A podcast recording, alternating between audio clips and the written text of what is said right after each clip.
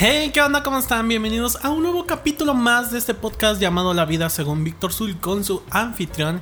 Y pues bueno, yo sé que ya pasó bastante tiempo desde mi último capítulo, que fue el capítulo 22, donde hablábamos acerca del ego y cómo es que distorsiona nuestra realidad y que fue un ejercicio bastante interesante de llevar y que creo que aprendimos todos. Ya pasó bastante tiempo, les vuelvo a repetir. La verdad es que pasaron muchas cosas, incluyendo que, bueno, dejé mi micrófono en otro lado y no tenía cómo grabar un podcast bastante decente.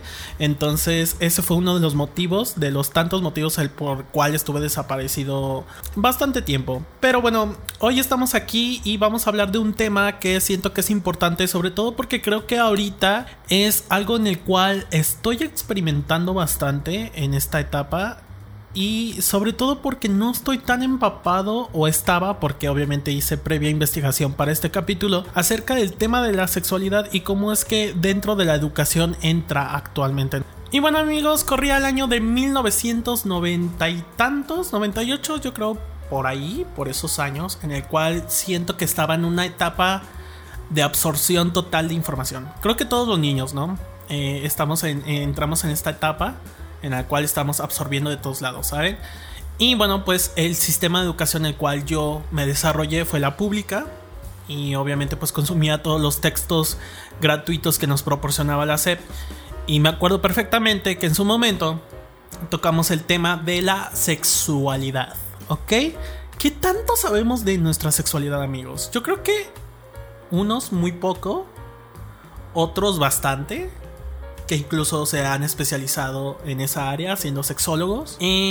pero lo interesante de todo esto es que a pesar de que existe la diversidad sexual, a pesar de que hay personas que pertenecen a la comunidad LGBT, no conocen mucho de su sexualidad y se entiende perfectamente porque como les mencioné, nuestro primer contacto para la mayoría de la población, al menos en México, y quiero creer que en algunas partes de, de, otros lados del mundo, la única información que encontrabas en su momento, hablándose de los noventas para atrás, era en libros o literalmente de la experiencia de otras personas. Y pues esa información era muy limitada, o sea, yo me acuerdo que en su momento pues existían los libros de ciencias naturales, como se llamaban, y después creo que sí evolucionó un nombre de biología. Sí venía un apartado del tema de reproducción humana, sexualidad, pero estaba muy enfocado en lo que es la heteronorma, ¿no? O sea, hombre, mujer, eh, rosa, azul. Me sorprende porque hay personas de la comunidad LGBT que ustedes crean, bueno, pues es que ellos son más abiertos en temas sexuales y pues obvio porque pues están dentro de la comunidad, etcétera, y pues no amigos, no es así. en verdad, créanme que cuando yo me enteré de esto, y no, no solamente porque lo vi en internet o porque leí un artículo, sino porque realmente conviví con personas que desconocen de mucho de su sexualidad incluso y de temas de orientación sexual y de temas de diversidad sexual, quedé así como que tenemos que dejar encasilladas ciertas cosas en sus propias definiciones porque gente está confundida, o sea, entre sexualidad, orientación sexual, género. Les digo, no voy a entrar tanto en materia porque quiero traer gente especializada en eso, pero por el momento miren, ahí les va. El sexo va más unido al tema biológico, o sea, es algo que tiene que ver con los cromosomas. En este caso, si tus cromosomas son X y Y, naces con genitales femeninos y si naces con los cromosomas XX, sales con los genitales masculinos, ¿ok? Eso es como el sexo, lo que te define y ya, o sea, entre comillas, porque tengo un tema respecto a eso. Ok, ahora el género va ligado a tu identidad y expresión de género, ok. Aquí ya entra el tema de cómo te sientes tú en tu pielecita, cómo es que tú te identificas en la sociedad, o sea, incluso puedes identificarte como en ningún estereotipo heteronorma que existe. Ajá. Aquí ya entra pues el término cisgénero, el término transgénero, el término queer o el término género fluido, que son términos que vamos a ahondar después en otro capítulo del podcast. El género va ligado con el tema de la identidad y expresión de género. Ahora, lo que nos truje chencha en cuanto a la sexualidad tiene que ver más con tu preferencia sexual. Es con lo que tú naces, con el cual tú te identificas y que incluso puede cambiar en el transcurso de la vida. O sea, la sexualidad es fluida. Y bueno, pues aquí entra términos muy comunes como la heterosexualidad, la homosexualidad y obviamente no dejando en segundo término todas aquellas sexualidades como la bisexualidad, la transexualidad y entre otras varias. Entonces, eso es la sexualidad. Sexualidad va más ligada a tu orientación sexual. Y bueno, hicimos una pequeña dinámica en este caso yo se las apliqué a mis seres allegados, en el cual hacía una serie de preguntas que van ligado a este tema y que obviamente enriquecen mucho este capítulo para saber otras opiniones entonces hice cuatro preguntas, las voy a leer para que ustedes sepan de qué trato. Y bueno, pues así vamos aprendiendo un poquito más de este tema y de lo importante que es. Al final les daré unos derechos en cuanto a la sexualidad, porque sí amigos, recuerden que la sexualidad es parte de nuestra vida diaria, es parte de nuestra esencia como seres humanos y es algo que nos va a acompañar toda la vida. Ajá. Y bueno, pues como es algo que forma parte de nuestra vida, pues obviamente tenía que estar regido a través de derechos y obligaciones. Ok, las preguntas que hice a mis encuestas fueron, ¿qué tanto sabes de tu sexualidad? ¿Por qué crees que es importante? ¿Sabías que dentro de la misma comunidad LGBT el tema de la sexualidad es un tabú aún? Sí, no y por qué. En este caso solamente aplicó para las personas que son parte de la comunidad LGBT. Y la última pregunta es, ¿qué crees que hace falta para que la sexualidad forme parte integral de la educación de una persona? Y bueno, pues vamos a escuchar uno de los audios que nos mandaron por aquí. Entiendo mis preferencias, entiendo que no debo de sentirme mal o juzgado por ellas. No me ha sido sencillo tal vez este, aceptarla, pero pues entiendo que debe ser sana, responsable, consensuada. Tengo derecho a ejercerla sin lastimar a otras personas, desde luego. No sé mucho sobre temas de no sé, la diferencia entre sexualidad y género y no binarios y este tipo de, digamos, terminologías que las respeto, pero no las, no te las podría explicar, ¿no? Tal vez no entiendo tanto de eso. Un punto bastante interesante acerca de esta opinión tiene que ver con el respeto. Y bueno, esta opinión pues tiene totalmente la razón. Hay cosas que también no sabemos de nuestra sexualidad por el simple hecho de no aceptarnos primero a nosotros mismos, ¿saben? Aceptarnos a nosotros mismos al 100% creo que es un proceso bastante complicado. Salir del closet es un tema bastante fuerte para muchas personas. Llegan a consecuencias muy graves en cuanto a su entorno, en general, personas, trabajo, en general creo que, me siento bien con mi sexualidad. Eh, digo, últimamente esto ha estado en auge y mucha, mucha gente creo que ha estado informándose de más acerca de esto y, pues creo que me conozco bien y, y, me siento bien, aunque nunca dejas de aprender acerca de estas cosas porque hay cosas que pues como te digo, está en auge y veo como miles de notas y, hay cosas que no sabía y que me entero o, incluso te llegas a enterar como de cosas que son parte de tu sexualidad y que tú no sabías que eran, ¿no? Entonces, pues me siento bien con lo que sea acerca de mi sexualidad, pero siento que hay muchas cosas que aprender todavía. Bueno, pues vamos con la segunda pregunta. Dice, ¿por qué crees que es importante tu sexualidad? ¿Por qué creo que es importante? Bueno, pues porque al final del día, algo que siempre ha existido, pero que con muy poca visibilidad hoy están despertando, hoy están alzando la voz, están de algún modo, digamos, dejando atrás el miedo a expresarse tal cual. Y creo que es responsabilidad de nosotros como sociedad el darles un lugar y no un lugar eh, cantado, ¿no? De te estoy dando el espacio porque lo mereces, simplemente permitir que fluya de forma natural. Y yo creo que el punto, la cúspide de, esto sería el día en el que esto ya no sea un tema, ¿no? El día en el que no tengamos que decir, en esta empresa somos incluyentes, en este lugar no se discrimina a nadie. Creo que la mejor forma de no discriminar es no decirle a la gente que no la estás discriminando, ¿no? Es consecuencia obviamente también de estos movimientos que bien mencionan que ya están dando visibilidad a esta parte y no solamente dentro de la comunidad LGBT sino en general la sexualidad incluso en la mujer también tiene que dejar de ser tabú el, simple hecho de explorar y vivir su sexualidad como debe de ser.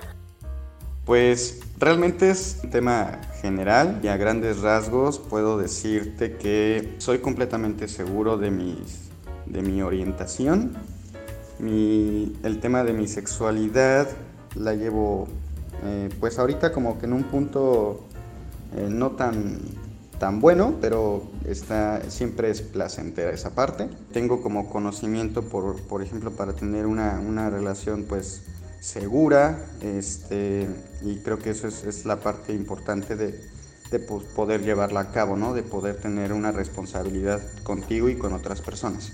Eso que mencionan es importante. Saber que eres una persona que tiene que llevar una vida sexual responsable. Y que eso ahorita vamos a ver al final a los derechos sexuales. Em, creo que es importante, principalmente para sentirte bien contigo, eh, conocer acerca de tu sexualidad. Porque pues muchas veces la sociedad te hace pensar otra cosa. Pues como que la sociedad en general siempre se asusta acerca de esto. Y pues tú te la crees, ¿no?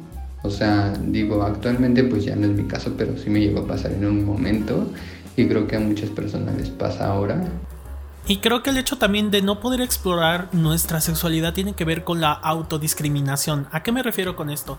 Que nosotros nos implantamos una idea gracias a otra persona o grupo de personas, en este caso como bien menciona la opinión, es gracias a la sociedad, de que en este caso las personas que quieren vivir su sexualidad al máximo lo ven mal. Pues nos vendemos esta idea y nos empezamos como a autoflagelar en ese sentido, ¿saben? Y pues es bastante peligroso.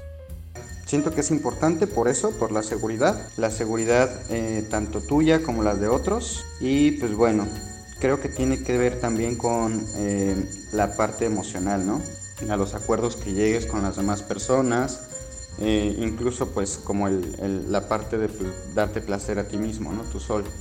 Entonces pienso que es importante una por seguridad, porque tú estés bien, tanto física y emocionalmente. Muy buenos argumentos también, ¿eh? ¿Sabías que dentro de la comunidad LGBT el tema de la sexualidad es un tabú? Creo que sí, creo que todavía hay mucho estigma de que el pasivo se siente avergonzado de ser pasivo y el activo orgulloso. Y creo que indirectamente todos, incluido yo, traemos ese chip que claramente está mal, pero está. Sí creo que es un tabú muchas cosas, creo que no solamente la sexualidad, sino la forma de expresarla, ¿no? Los afeminados todavía como que Forzosamente si eres afeminado tienes que ser pasivo, ¿no? Creo que es alguno de los tabús muy comunes.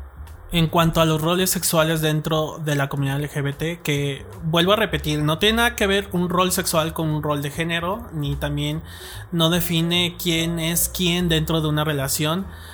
Obviamente hablando de la heteronorma de ser el hombre o la mujer, pero es totalmente cierto esa parte de que existe todavía muchos tabús dentro de la comunidad LGBT. Entonces, yo siempre he dicho que al menos de manera personal, te puedes poner una etiqueta. ¿Por qué?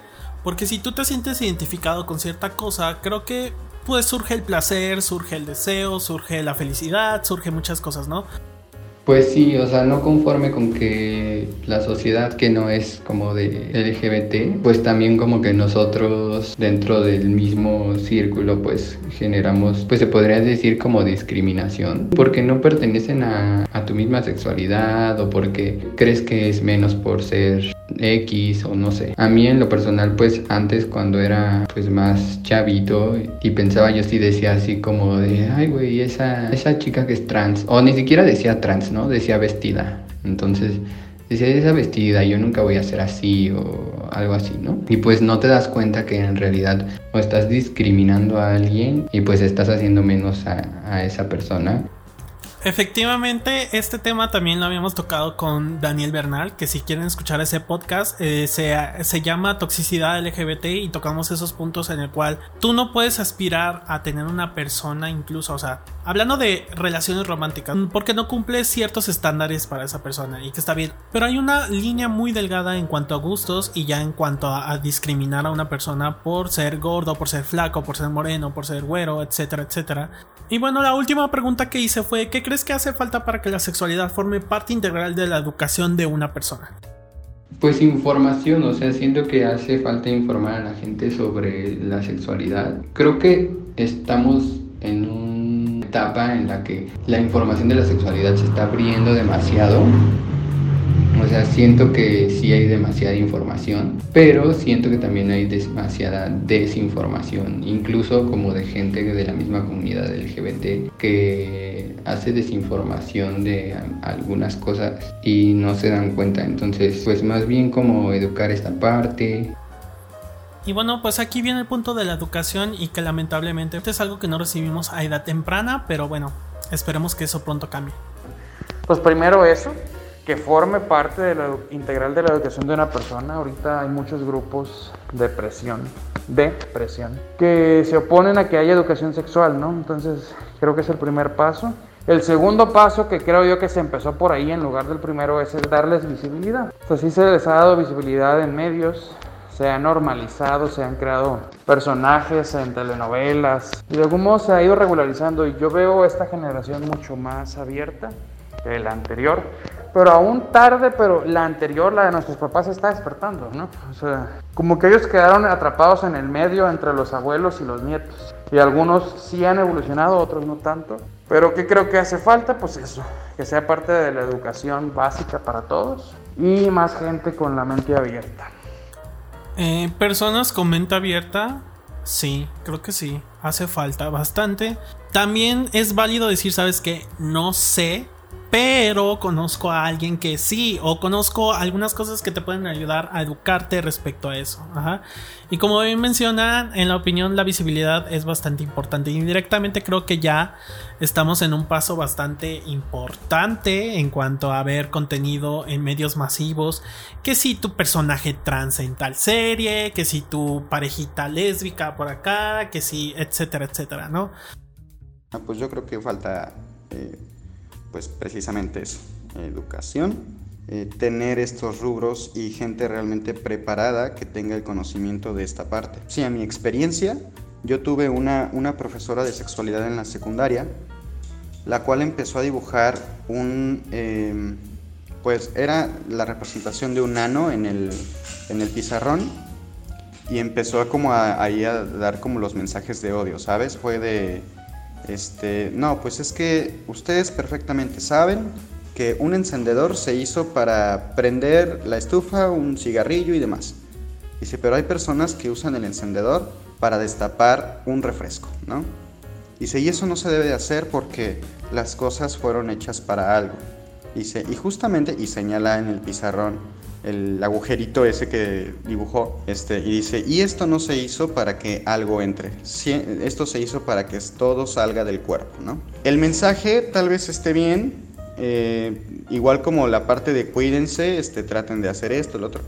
A mí me hubiera encantado que, que, la profesora dijera, este, pueden usar lubricantes de agua, de aceite, eh, para la satisfacción, los, las personas, si hay amor, adelante, este, Sabemos perfectamente que pues sí, no fue hecho para eso, pero pueden, este, si lo quieren hacer, pueden realizar estas actividades para que no, no tengan alguna infección, no se, no se lastimen, que lo hagan con cuidado y demás. ¿no? Eso, a eso a mí me hubiera encantado y hubiera, hubiera sido realmente una, una clase de sexualidad, ¿no?